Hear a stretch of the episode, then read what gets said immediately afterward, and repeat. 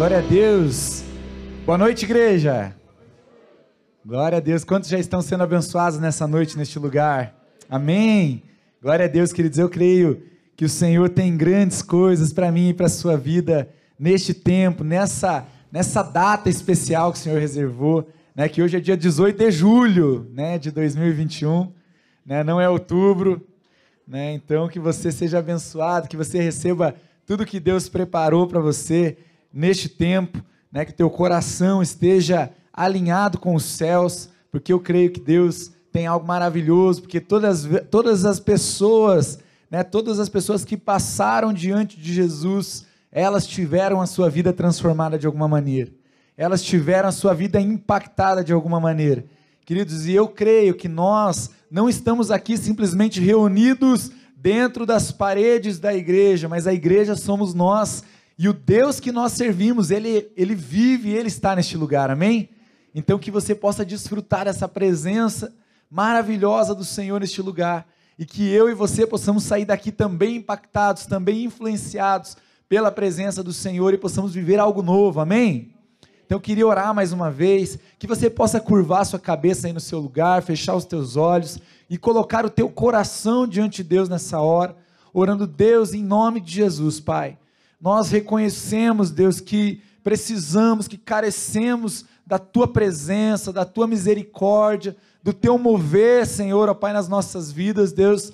Nós reconhecemos, Deus, que por nós, Senhor, nós não temos nada que te oferecer, ó Pai, mas nós ousamos Deus, responder a tua palavra entregar as nossas vidas, entregar tudo que nós temos e somos, para que o Senhor faça conforme o teu querer, conforme a tua vontade, conforme a tua palavra, Senhor, porque Deus, a tua palavra nos assegura que a todos quanto o receberam, o Senhor nos deu o direito de sermos feitos filhos de Deus. E o Senhor é um bom Pai que sabe cuidar, Deus, ó Pai, de cada uma das necessidades dos seus filhos, Deus, e nessa noite nós confiamos em Ti e desde já nós te agradecemos pelo alimento espiritual que o Senhor tem reservado para mim e para cada um que está aqui. Deus, muito obrigado, Senhor, em nome de Jesus. Amém.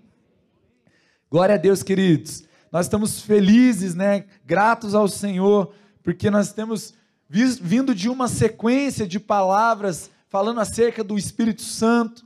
Agora entramos neste mês falando acerca do fruto do Espírito Santo né? e o fruto do Espírito Santo nada mais é do que as virtudes, do que a, a, as evidências né, que o Espírito Santo revela nas nossas vidas quando nós é, é, é, permitimos que Ele nos conduza, permitimos que Ele seja aquele que governa as nossas vidas. Então, o fruto é uma consequência natural, né, que, ela, que ele vai ser evidente nas nossas vidas. E o desafio, né, eu orei muito ao Senhor, falei, Senhor, o que eu vou falar né, sobre, sobre isso? Porque nós já temos ouvido tantas palavras maravilhosas, eu já fui tão abençoado nesses últimos dois meses, falando acerca do Espírito Santo, falando acerca do fruto do Espírito, e eu falei, Deus, o que o Senhor tem a compartilhar de novo comigo? O que o Senhor tem a compartilhar de novo com a tua igreja? Porque, queridos, se tem algo maravilhoso na palavra do Senhor, é que não importa quantas vezes você leia a palavra, ela sempre revela algo novo ela sempre nos mostra algo novo da parte de Deus, ela sempre nos direciona de uma maneira nova, ela sempre abre os nossos olhos para uma nova verdade, para uma nova revelação da parte do Senhor para nós. Então, queridos, eu creio que Deus, pela sua bondade, pelo seu amor por nós, Ele preparou uma palavra poderosa para mim e para a sua vida, amém? Então, que você tenha o teu coração aberto, mantenha o foco no Senhor, aí a gente vai ler um texto que está lá né? A gente já leu um pouco esse texto esse mês, mas nós vamos ler mais uma vez Gálatas 5, do 16 ao 24. Eu vou ler ali, então não estranhe, né? mas você pode ler aqui, ou pode abrir a sua Bíblia, ou pode ligar a sua Bíblia no seu celular também. Você que está em casa também, né? leia, acompanhe com a gente aí também, né? na, na, na, na sua Bíblia.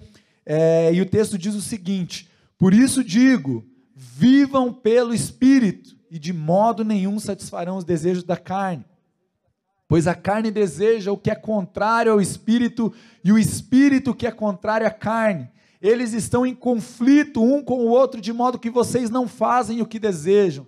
Mas se vocês são guiados pelo espírito, não estão debaixo da lei. Ora, as obras da carne são manifestas: imoralidade sexual, impureza e libertinagem idolatria, feitiçaria, ódio, discórdia, ciúmes, ira, egoísmo, dissensões, facções, inveja, embriaguez, orgias, coisas semelhantes. E eu os advirto, como antes já os adverti, aqueles que praticam essas coisas não herdarão o reino de Deus. Mas o fruto do Espírito é amor, alegria, paz, paciência, amabilidade, bondade, fidelidade, mansidão e domínio próprio. Contra essas coisas não há lei. Os que pertencem a Cristo, a Cristo Jesus, crucificaram a carne com as paixões e os seus desejos. Amém? Glória a Deus, queridos. esse texto é um texto poderoso, né? Da, da, da, onde o Senhor confronta mesmo né, as nossas vidas, onde o Senhor realmente nos nos mostra né, as evidências de alguém que tem vivido uma vida né, é, fundamentado na sua carnalidade e alguém que tem sido movido pelo Espírito Santo. Só que sabe, queridos, algo que Deus falou no meu coração né, nesse momento foi sobre as entrelinhas que separam uma condição da outra. Porque, queridos, o texto que ele, o, o, texto quando ele fala ali acerca das obras da carne, ele conclui o texto nos dizendo, nos chamando a atenção para algo que é poderoso e a gente tem que se atentar para isso. Ele nos alerta que as pessoas, aqueles que vivem aquelas obras da carne, são aqueles que não herdarão o reino de Deus. E por que, que isso é importante a gente entender? Queridos, porque então nós vemos duas condições diferentes, nós vemos duas caminhadas diferentes, nós vemos dois destinos diferentes. É mais do que simplesmente comportamental, entende? É mais do que simplesmente algumas atitudes, algumas decisões que eu preciso tomar diferente. Não, mas está falando de um caminho que eu estou percorrendo.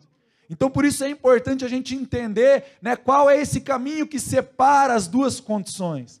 Será que eu, Kleber, hoje, analisando a minha vida, fazendo uma autoanálise da minha vida, para onde eu estou caminhando? Será que eu estou, né, infelizmente, agarrado nessas obras malditas das trevas? E eu, infelizmente, tenho que ler essa palavra tão pesada que diz que aqueles que praticam tais coisas não herdarão o reino de Deus?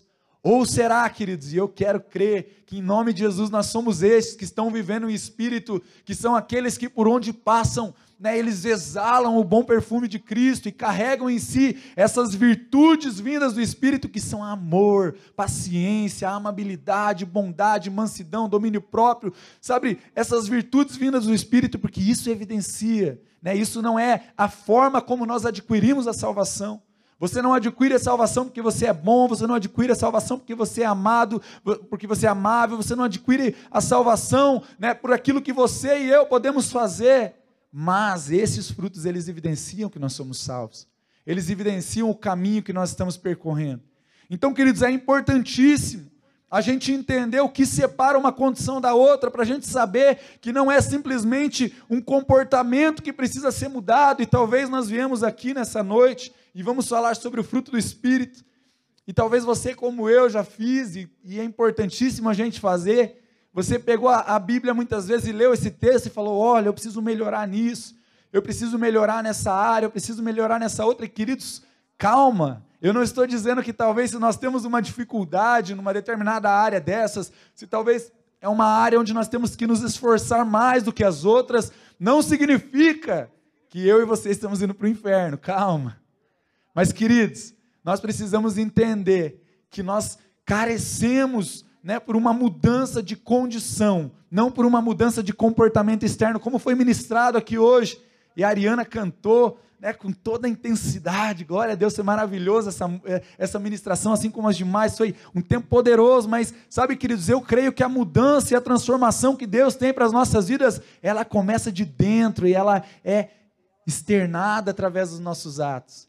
Mas nós não podemos inverter e tentar mudar simplesmente as coisas externas e talvez olhar para o texto e falar: ah, mas o fruto do Espírito é a amabilidade, então eu vou me esforçar demais para ser uma pessoa amável. Glória a Deus, queridos. Com certeza você vai já estar né, avançando muito, mas eu quero te dizer que sozinho, tentando mudar apenas as coisas externas, o risco de você, sabe, cair num ciclo vicioso de, de permanecer nos mesmos pecados, de permanecer, sabe, nas mesmas obras, sabe, é, é carnais, ele é gigantesco. Porque, queridos, nós não fomos chamados simplesmente para mudar as nossas atitudes externas. Mas existe um Deus que Ele quer mudar o nosso interior. E as coisas externas serão uma consequência natural, amém? Por isso, queridos, eu quero te dizer com muito temor no meu coração que eu não vim aqui hoje para trazer uma receita de bolo. Eu não vim aqui hoje para falar, ei, para você viver o fruto do Espírito, para você ser manso, para você ser paciente, para você ser longânimo, você precisa, sabe, coloca um pouquinho disso, faz um pouquinho daquilo, faz um pouquinho daquele outro, faz um pouquinho daquele outro, e no final vai dar tudo certo. Não, que hoje não, não vou fazer. Mas eu quero te dizer que existe um ingrediente que não pode faltar na minha e na sua vida, que é Jesus nas nossas vidas. Pois Ele nos transforma, pois Ele, sabe, nos transforma, transforma o nosso interior e nos permite que nós possamos a viver essas coisas de uma maneira natural. Sabe, você não vai mais, talvez, no começo a gente vai ter que batalhar, vai ter que lutar, vai ter que se esforçar para determinadas coisas na nossa vida mudarem. Mas à medida que nós nos entregamos a Jesus, que nós permitimos que Ele governe as nossas vidas, sabe, as, as evidências começam a surgir. E talvez aquilo que era muito difícil de abandonar, era muito difícil de deixar, era muito difícil, começa a se tornar uma coisa natural nas nossas vidas. E é isso que eu creio que Deus tem para nós enquanto igreja, queridos. Deus quer uma igreja vitoriosa, Deus quer uma igreja que ande acima do pecado, Deus quer uma igreja, querido, que não, sabe, se amedronte diante do pecado. Deus não quer uma igreja, sabe, que, que se esconda diante de determinadas áreas. E, queridos, em nome de Jesus, ninguém está aqui para trazer peso sobre a sua vida. Mas eu quero te dizer, queridos, que existe um Deus que Ele quer nos fazer andar em lugares altos. Ele quer nos fazer andar acima dessas coisas, Ele quer que aquele fruto do Espírito, que é um fruto, porque é um Espírito, é um Deus que promove tudo isso na nossa vida, sabe, que seja uma coisa real, seja uma coisa palpável, que não seja apenas um, um lugar a se chegar, mas que seja, sabe, uma verdade a ser vivida nos nossos dias. E para isso, queridos, eu quero dizer para você que talvez, muitas vezes, nós cremos que muitas coisas na, na palavra de Deus elas podem ser conquistadas pelo quanto nós, nós buscamos, pelo quanto nós pedimos a Deus. E eu quero te encorajar, continue pedindo, continue orando, continue clamando. Eu continuo orando, continuo pedindo, continuo clamando, que eu preciso de muita transformação na minha vida também. Mas algo que o Espírito Santo tem ministrado no meu coração é que viver esse fruto, viver essa realidade no Espírito, está muito mais relacionado a quanto eu estou disposto a me doar, não ao quanto eu estou disposto a pedir para Deus. Está muito mais relacionado a quanto eu falo, Deus, a minha vida te pertence, então agora conduz a minha vida, toma conta das minhas ações, toma conta das minhas reações, que não seja mais eu, mas seja o Senhor em mim. E aí nós veremos essa mudança, amém? E aí nós veremos essa transformação. Pedir, orar é bíblico, querido. A Bíblia diz que nós devemos continuar orando. Mas, querido, nós não podemos orar para que Deus nos dê, sabe, coisas, sendo que nós não estamos muitas vezes disponíveis a abrir mão de outras. Então, nessa manhã, nessa noite, eu quero te encorajar, abra teu coração, entregue a sua vida a Jesus, permita que Ele conduza né, todas as áreas, todas as decisões, todas as tuas ações, todas as tuas reações, que aí nós veremos essa realidade poderosa. Então, queridos, apesar de nós estarmos falando de fruto do Espírito, eu não vou abordar um ou outro fruto e te falar como alcançá-lo, mas nós vamos abordar a verdade que pode nos possibilitar viver todo este fruto, a totalidade do fruto, e essa verdade é o Evangelho, querido. Essa verdade é a palavra de Deus, essa, essa verdade é a obra de Jesus naquela cruz por mim e por você. Essa verdade é o poder do Evangelho sendo manifesto na igreja, nos transformando de glória em glória. Sabe, aí essas coisas serão naturais. Então, queridos, eu quero falar de algumas coisas que são necessárias para que nós possamos, e talvez você, querido, tenha se visto, e isso ninguém precisa saber aqui, ninguém está sondando teu coração, senão o Espírito de Deus que está neste lugar. Mas você sabe, talvez, as áreas de debilidade, você sabe, talvez, as áreas que você tem lutado, talvez por anos, para vencer e continua, talvez, ali preso, se sentindo aprisionado nessas situações. Você conhece, sabe, as suas fraquezas, você conhece os seus pecados assim, querido, como eu conheço meu coração. Eu sei das minhas fraquezas, eu sei das debilidades, eu sei das áreas em que eu preciso, sabe, me humilhar diante do Senhor e clamar por uma graça capacitadora sobre a minha vida para que eu possa vencer. Mas nessa noite, queridos, é um tempo, Senhor, né, me, me, me, me fala que é um tempo de nós, sabe, nos rendermos a Ele e permitirmos viver uma transformação completa. Vivermos a totalidade do que Ele tem para nós, amém? Quem deseja ser transformado na totalidade daquilo que Deus tem para a sua vida? Em nome de Jesus, queridos, eu creio que isso está disponível para nós. Queridos, e o primeiro, primeiro pilar né, que nos, nos, nos desafia a compreender essa mudança de condição de alguém que está caminhando né, a passos largos mesmo, queridos, para uma eternidade longe de Deus, para uma eternidade no inferno, que a palavra diz que aqueles que vivem a obra da carne não herdarão o reino de Deus. Então, para nós sairmos deste caminho que nos conduz, sabe, à perdição, e entrarmos num caminho que nos leva para a eternidade diante de Deus, queridos, existe um caminho a ser percorrido. E esse caminho é o Evangelho. E o primeiro ponto que eu quero trazer aqui, queridos, está lá em Romano 3, 23, que diz o seguinte: que todos pecaram e estão destituídos da glória de Deus. Romanos 6, 23 vai nos dizer que o salário do pecado é a morte, mas o dom gratuito de Deus é a vida eterna com Cristo Jesus. Por que nós precisamos entender isso, querido? Esse é o primeiro ponto né, a ser entendido: que todos nós somos pecadores. Todos nós, né, por nossa natureza humana, pelos nossos próprios esforços, nós estamos fadados à morte eterna longe de Jesus. Nós já nascemos, sabe, com uma natureza que ela se inclina o tempo inteiro para o pecado. E por que, que é importante você e eu sabermos disso, querido? Porque novamente nós reforçamos, não é uma mudança de comportamento, simplesmente. Não é simplesmente um esforço ou um mérito pessoal para que nós possamos ser pessoas melhores. Não há lugar no Evangelho, querido, para autossuficiência. Não há lugar no Evangelho para carreira solo. Não há lugar no Evangelho para você caminhar sozinho e resolver todos os seus problemas sozinho. Não há. Assim como para mim também não há, queridos. Não, não, não é dessa maneira que o Evangelho nos conduz. Mas o Evangelho nos fala de uma dependência de um Deus que foi misericordioso para conosco. Então, queridos, eu quero te dizer nessa hora que se talvez você tenha se esforçado e você não tem conseguido obter vitória, eu quero te dizer que esse reconhecimento já é o primeiro passo. Você saber que sozinho não vai dar certo, você saber que sozinho você não vai a lugar algum, eu não vou a lugar algum, que sozinho nós só sabemos nos sujar ainda mais. Alguém trouxe, acho que foi o pastor Jefferson, trouxe o exemplo do porquinho que a gente dá um banho, pode dar um banhinho, passar um perfuminho. Alguém falou, pastor Ivers falou tanto pastor bom aqui nessa igreja, até confunde os exemplos, né? Misericórdia. Mas que é como se fosse um porquinho ali, você dá um banho nele, passa um perfuminho, passa um Rexona embaixo das patinhas dele ali, vai ficar cheirosinho. Mas a primeira hora que você soltar, a primeira coisa que ele vai fazer é pular na lama e se rolar, porque ele, né, a natureza dele, é o instinto dele. E queridos, nós somos assim. Nós podemos nos esforçar, nós podemos, sabe, pela força do nosso braço ali, sustentar uma aparência, sustentar né, um, um, um, posicionamento ali de pessoas melhores. Mas na primeira oportunidade nós vamos cair novamente. Então, queridos, não há lugar para autossuficiência. E o texto de Gálatas nos traz algo que é confrontador também para a nossa vida. Por quê?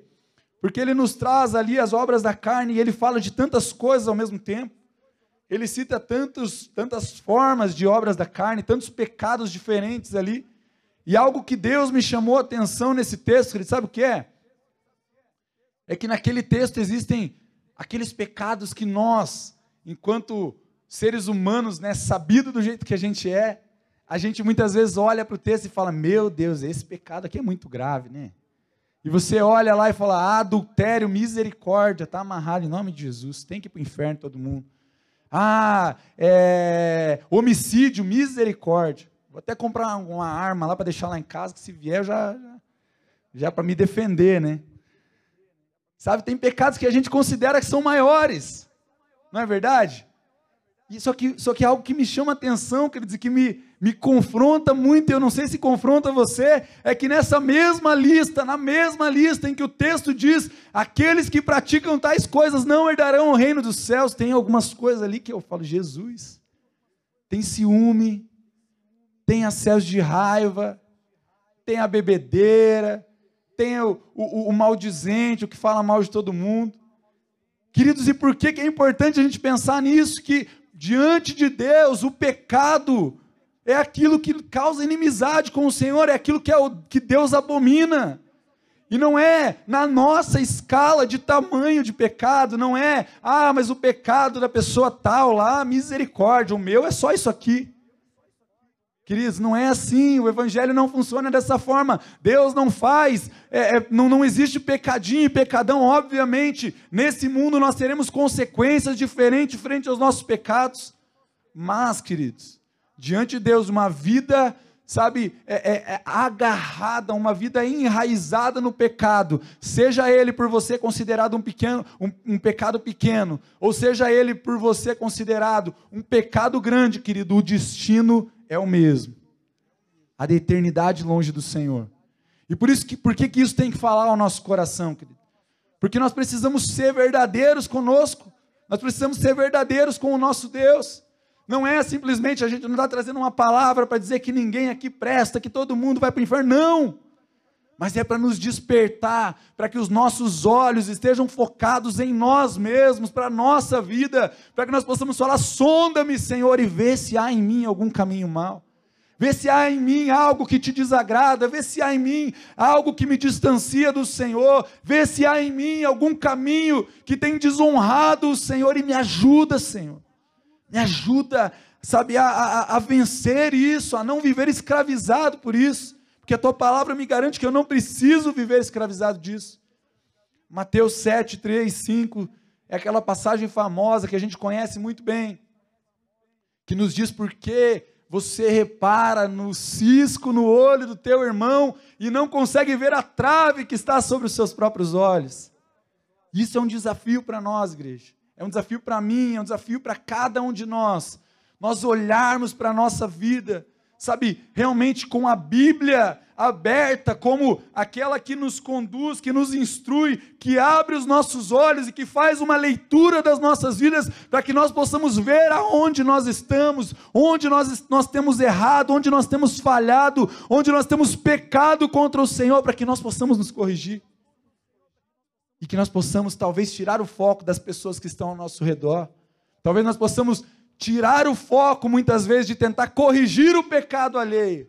No casamento existe isso, né? Às vezes, a gente quer corrigir mais o outro, e a esposa quer corrigir o marido, o marido quer corrigir a esposa, né? E até existe ali, né, no mundo hoje, uma resistência, talvez, a essa visão bíblica do casamento, onde fala né, sobre a mulher se submeter né, ao, a, a, a, ao marido dentro do casamento.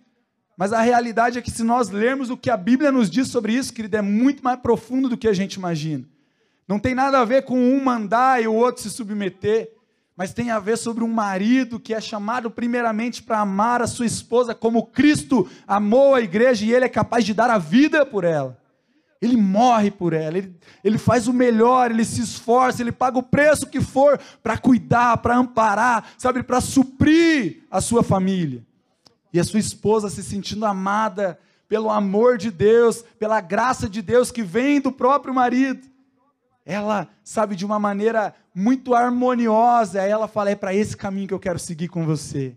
É para essa direção que eu quero ir com você. Sabe, queridos, e não tem nada de duro, não tem nada de pesado, não tem nada de machista, não tem nada, sabe, de, de, de, de errado com isso. Muito pelo contrário.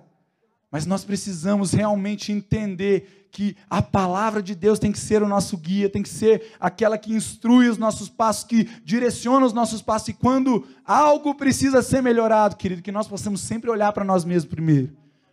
Que nós possamos sempre olhar para a nossa vida e falar o que eu posso melhorar. Ah, mas eu, eu quero mudar porque o meu trabalho, porque ah, porque a minha família, ah, porque querido, mude você. Que mude eu. Sabe por quê, querido? Porque eu quero eu quero te desafiar em nome de Jesus. Se permitir ser transformado pelo Senhor e começar a viver uma vida que emana todas aquelas virtudes do Espírito, e eu quero te convidar a ver se o ambiente onde você está vai permanecer da mesma forma. Mas, queridos, quando nós nos permitimos ser transformados pelo Senhor, essa transformação começa a contagiar as pessoas que estão ao nosso redor. Então, se você acha que talvez o seu casamento precisa de uma transformação, que o seu trabalho precisa de uma transformação, que os seus amigos precisam de uma transformação, comece você e eu sendo transformados, para que essa transformação alcance as pessoas que estão ao nosso redor. Amém? Segundo ponto, querido, para a gente não ficar só na pancadaria aqui, né? Jesus morreu pelo nosso pecado, amém? Jesus pagou o preço pelo nosso pecado, amém? João 3,16. Porque Deus tanto amou o mundo que deu seu Filho unigênito, para que todo aquele que nele crê não pereça, mas tenha vida eterna, amém? Glória a Deus, que verdade poderosa. Romanos 5,8. Mas Deus demonstra o amor por nós Cristo morreu em nosso favor quando ainda éramos pecadores. Queridos, como nós falamos, não existe carreira solo, não existe caminhada sozinho, não é pela força do seu braço, mas é pelo sacrifício de Jesus naquela cruz, no meu e no seu favor, queridos. Por mim e por você. Toda a condenação do pecado que estava sobre mim e por você foi paga por Jesus naquela cruz. Por isso, queridos, nós não podemos aceitar uma vida de escravidão do pecado, sabendo que Jesus pagou todo o preço pelo nosso pecado, para nos dar uma vida de liberdade. Sabe, queridos, sabe que tipo de liberdade é essa? Eu comentei uma última vez que eu fui numa, estava numa confraternização da empresa alguns dias atrás, e daí pessoal começou a falar sobre bebida, e aí veio ali, o pessoal sabia que a gente era crente, no final já veio aquela coisa de sempre, ah, mas por que vocês não podem beber? Porque é tão bom, quem não bebe não é feliz, não sei o quê. E a gente fala, eu, né, eu aprendi essa resposta categórica que fala muito ao meu coração. Eu falei, eu posso beber. Se você me der um copo de bebida aqui, eu, eu tomar, não vai fazer diferença nenhuma na minha vida, eu não vou para o inferno por causa disso. Se eu quiser, eu tomo, eu posso, a hora que eu quiser, se eu quiser beber, eu posso. Mas a pergunta é: você pode ficar sem beber? Você consegue ser feliz sem beber? Você consegue ser feliz sem esse vício? Você consegue ser feliz, viver a tua vida, sabe, em, em uma realização, sem depender dessas coisas? Queridos, é essa liberdade que Deus tem para nós. Não é você ser proibido de fazer tudo, mas é você seguir o conselho de, da Bíblia de saber que tudo te é lícito, mas nem tudo te convém tudo me é lícito, tudo me é permitido, eu posso fazer o que eu quiser, queridos. A Bíblia me dá essa autorização, dá essa autorização para você. Mas a liberdade que Jesus nos promove é uma liberdade de nós podermos escolher, de nós podermos decidir aquilo que nos convém, aquilo que abençoa a nossa vida, aquilo que edifica a nossa vida, aquilo que nos leva para mais perto do Senhor, aquilo que nos que abençoa a nossa casa, aquilo que faz bem para a nossa família. Sabe, queridos, nós não vivemos escravizados. Sabe, o mundo, infelizmente, eles tentam desmistificar e, é, e mentir sobre tudo. E para eles, eles colocam como se nós fôssemos aqueles que estão proibidos de fazer as coisas. Como se nós tivéssemos as restrições. Como se nós fôssemos aqueles que estão escravizados. Mas não! Nós podemos qualquer coisa, queridos, mas a diferença é que eu tenho escolhido viver aquilo que convém.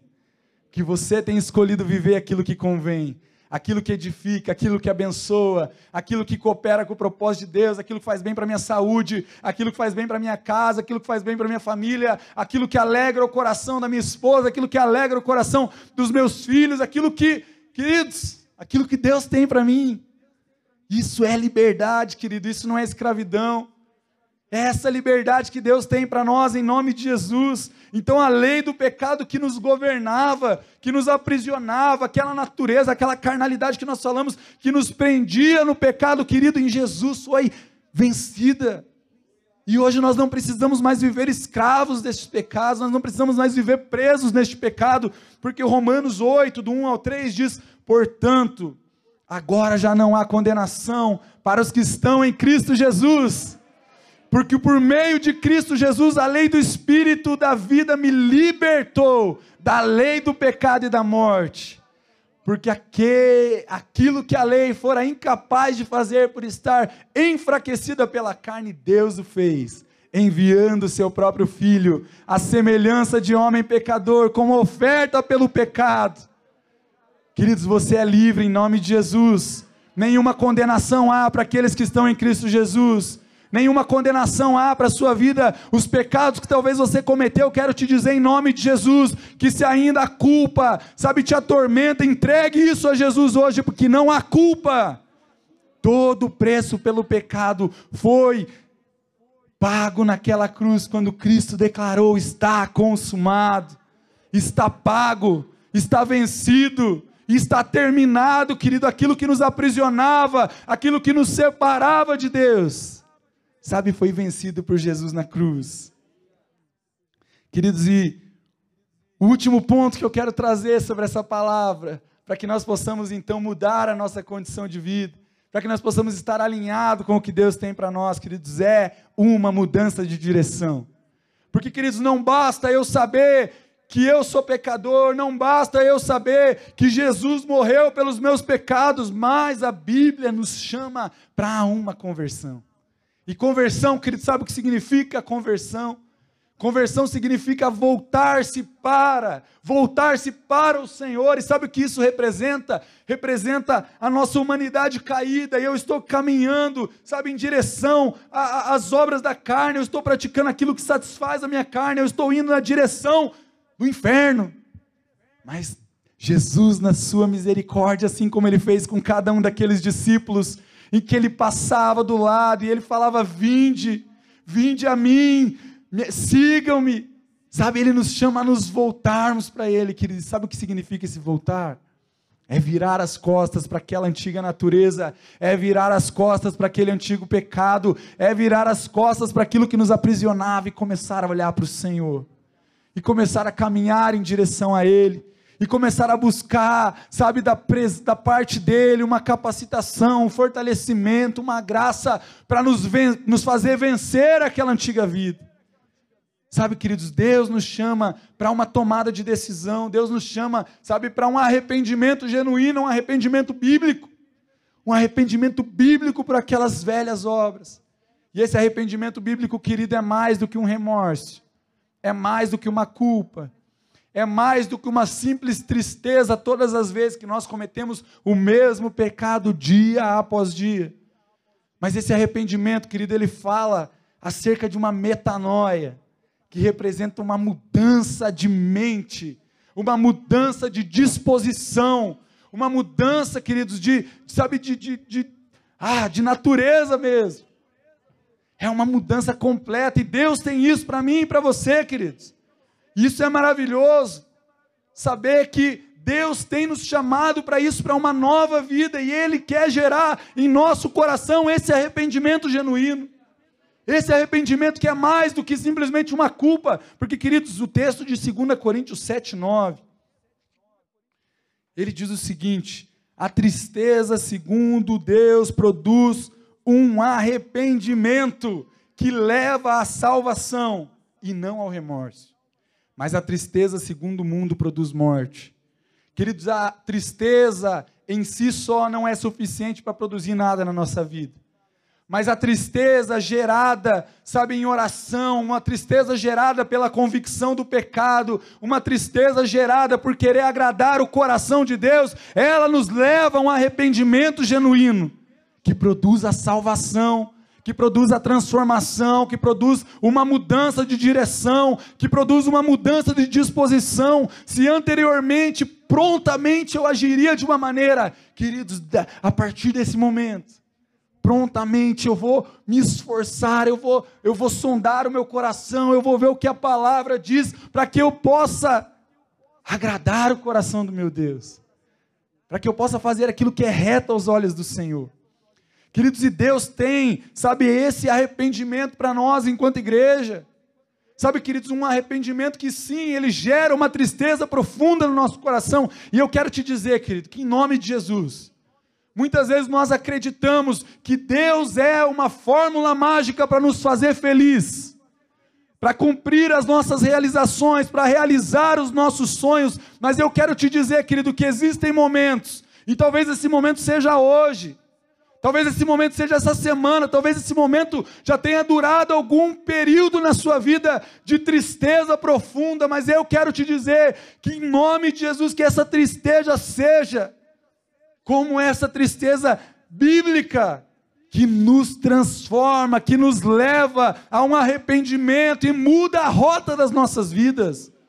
Então nós precisamos entender e receber esse momento não como algo ruim da parte de Deus para nós, mas como uma oportunidade maravilhosa de mudar a rota das nossas vidas, de alcançar o que Deus tem para nós. Se talvez você está, sabe, vivendo momentos difíceis, queridos, entregue isso hoje ao Senhor.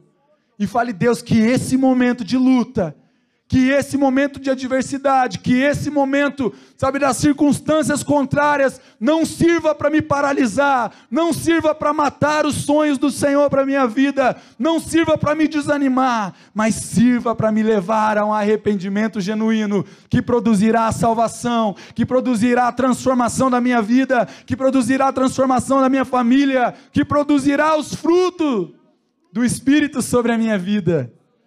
Queridos, em nome de Jesus, receba, sabe, até mesmo os momentos de, de dificuldade na sua vida como uma oportunidade dada por Deus, para que você possa crescer, para que você possa viver tudo que Deus tem para a sua vida. Em nome de Jesus, queridos, porque ao contrário do que é pregado muitas vezes por aí, Deus ele não tem um compromisso simplesmente em nos fazer feliz. Tem muita gente feliz hoje, querido, indo para o inferno, infelizmente. E tem muita gente triste, agarradinho com Jesus, sentindo o cheiro de Jesus, abraçado com Ele, tendo a convicção de que esse mundo, sabe, não passa de um breve intervalo de toda a eternidade que nós passaremos com Ele. Por isso, todo o preço a ser pago, por isso, toda a dificuldade a ser enfrentada valerá a pena. Como diz o Juliano Som, vai valer a pena, querido. Vai valer a pena pagar o preço que for necessário, para que nós possamos viver a eternidade ao lado do nosso Deus. Queridos, em nome de Jesus, nessa noite eu quero te encorajar, eu quero orar para que nós, enquanto igreja do Senhor, nós possamos não mais viver essa vida, sabe, de escravidão do pecado. Nós possamos ler esse texto de Gálatas 5, 16 ao 24, não mais com um constrangimento, por talvez ver a nossa vida presa a uma daquelas áreas que foram faladas aqui, mas que nós possamos, queridos, testemunhar da ação do Espírito Santo em nós, nos permitindo vencer dia após dia, sabe, de glória em glória, que nós possamos ser mudados, possamos ser aperfeiçoados no Espírito Santo, amém? Quantos desejam viver isso? Que você possa se colocar de pé agora, querido. A gente vai estar orando.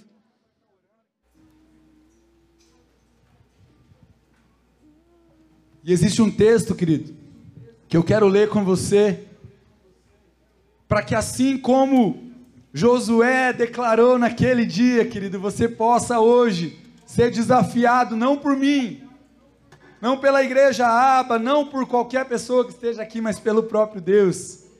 E esse texto está lá em Josué 24,15, que ele diz: Se, porém, não lhes agrada servir ao Senhor, escolham hoje a quem vocês irão servir. Se aos deuses que os seus antepassados serviram, queridos, em nome de Jesus, tem gente vivendo repetição de pecado. Tem gente vivendo as mesmas coisas que os seus antepassados viveram e falaram: Ah, mas na minha família era assim. Ah, mas na minha casa era assim. Ah, mas eu fui ensinado assim, queridos, em nome de Jesus. Você não foi chamado para adorar aos deuses, para cultuar, para idolatrar o pecado das suas gerações anteriores, mas eu e você fomos chamados para viver uma nova vida em Jesus. Por isso, escolham hoje a quem irão servir, se aos deuses dos seus antepassados, aos deuses dos amorreus, em cuja terra vocês estão vivendo mas Josué conclui algo, querido, que eu quero que nós, enquanto igreja, possamos declarar nessa noite. Mas eu e a minha casa, eu e a igreja Aba, nós escolhemos servir ao Senhor. Nós escolhemos entregar as nossas vidas ao Senhor.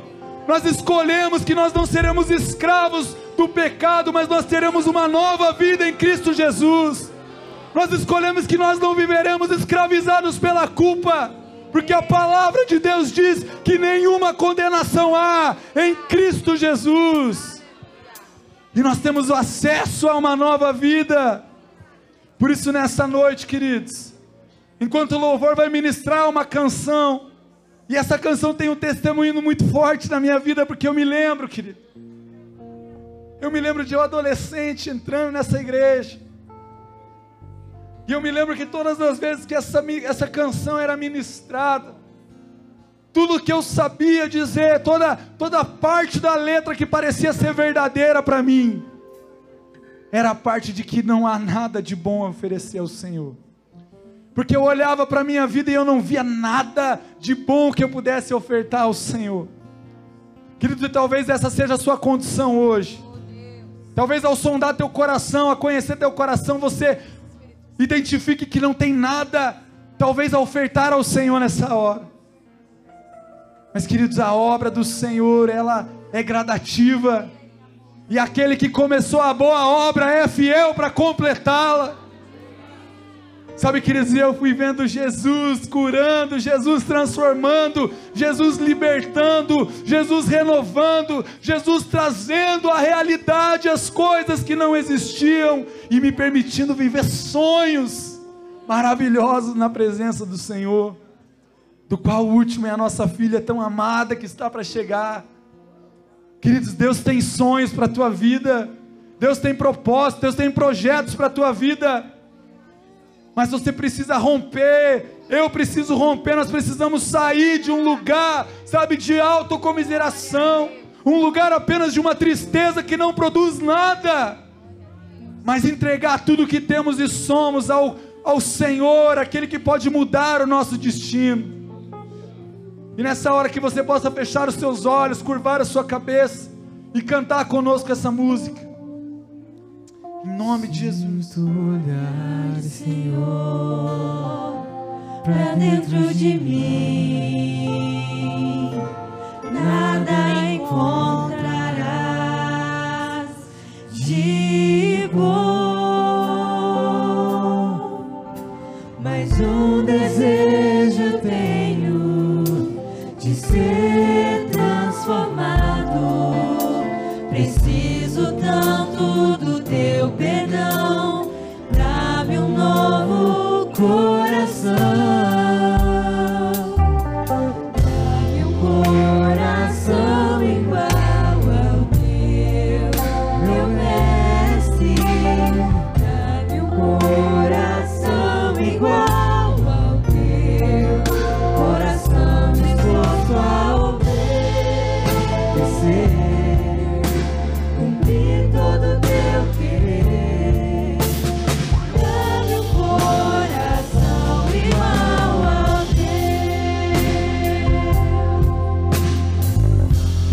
nome de Jesus. Como eu fiz muitas e muitas e muitas vezes, querido, ao longo destes anos. Onde eu caí, onde a tristeza encheu o meu coração por causa dos meus erros, por causa dos pecados, por causa das falhas, por causa das fraquezas. Queridos, mas eu são incontáveis, eu não tenho nem como contabilizar. Quantas vezes eu vim aqui à frente eu falei, Senhor, eu não tenho nada de bom a te oferecer, mas tudo que eu tenho eu te ofereço, e aqui está a minha vida, Senhor. Se alguém pode transformar, é o Senhor. Se alguém pode mudar, é o Senhor. Deus, aqui estão os meus sonhos frustrados, Senhor. Se alguém pode trazer de novo, Senhor, estes sonhos à realidade, esse alguém é o Senhor. Queridos, e o Senhor é fiel, e o Senhor tem cumprido, e o Senhor tem feito. E nessa noite eu quero te desafiar, querido. A você que não quer mais ser o mesmo, a você que quer uma transformação do Senhor na sua vida, a você dar esse passo de fé e vir aqui à frente comigo e dizer: Senhor, eu quero algo novo, eu quero uma vida nova no Senhor, eu quero sonhos novos no Senhor. Por isso eu ouso entregar tudo que eu tenho e sou diante de Ti. Por isso, Senhor, eu não apenas vou, Deus, me entristecer no meu coração, mas eu vou ser honesto para com o Senhor. Eu vou abrir o meu coração e eu vou entregar tudo que tenho e sou. Aleluia, aleluia, aleluia, queridos. Se tem alguém, pode vir aqui na frente. Não é por mim, não é pela estrutura da igreja, mas é como um ato de fé diante do Senhor, de reconhecimento de que você precisa dele, de que você carece da misericórdia dele, para viver algo novo, para viver sonhos novos, projetos novos no Senhor. Por isso, seja ousado, seja ousado em nome de Jesus e tome uma decisão hoje. Tome uma decisão de entregar a sua vida se você ainda não o fez. Tome a decisão de talvez consertar os teus caminhos hoje. Talvez você está afastado do Senhor, talvez você está, está distante do Senhor, mas hoje, querido, assim como com o filho pródigo, existe uma festa preparada para receber a tua vida de volta, porque o Deus que te chamou, Ele te ama com amor eterno, Ele te ama com amor eterno. Por isso, querido, seja ousado na presença do Senhor em nome de Jesus. Aleluia.